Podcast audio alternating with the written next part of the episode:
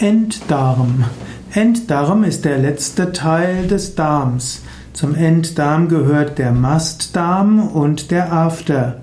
Der Enddarm ist als solches 20 cm lang und ist das letzte Ende des Dickdarms. Um den Enddarm gesund zu halten, ist es zum Beispiel gut, Mula Bandha zu üben und Ashwini Mudra. Das Zusammenziehen der Beckenbodenmuskeln und das Loslassen aktiviert allgemein das Prana, die Lebensenergie im Beckenbodenbereich.